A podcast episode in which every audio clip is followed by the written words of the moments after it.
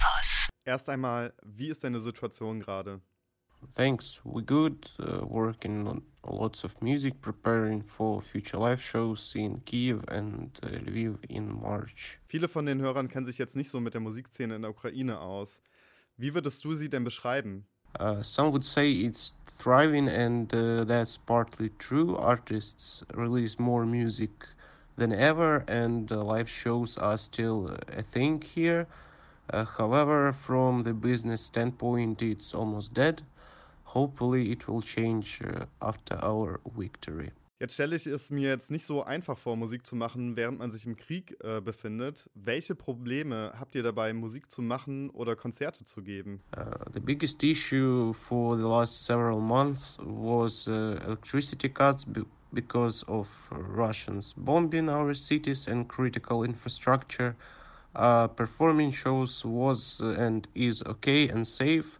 Everyone knows uh, what to do if uh, a raid siren is on. Mit Kunst drückt man ja auch immer seine Gefühle aus.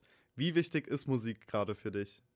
Uh, that's uh, what we do for the last 11 years, so how can we stop doing it? Uh, also, it provides us with a powerful tool of expressing and sharing through music, and that's uh, what people here need. Jetzt habt ihr ja vieles zu verarbeiten. Welche wichtigen Messages teilt ihr in den Ukrainern oder der Welt mit eurer Musik mit? Uh, we released some war songs like Nehail says Горить, Let It All Burn, Пив Puff Fire, and the latest uh, Покатичка Чудеса While You Wait for Miracles, which were written in different times of this war.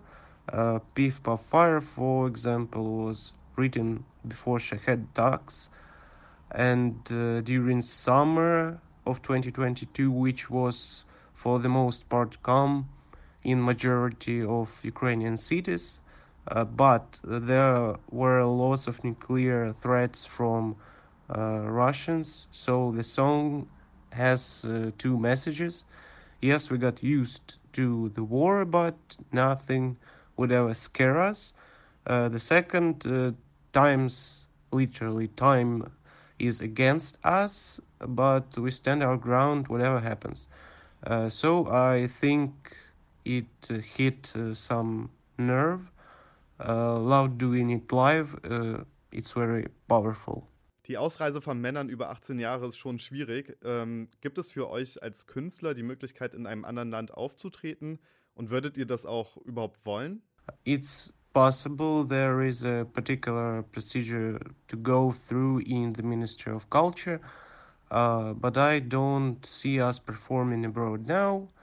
We do lots of other important things uh, here in Ukraine. www.kölncampus.com www.kölncampus.com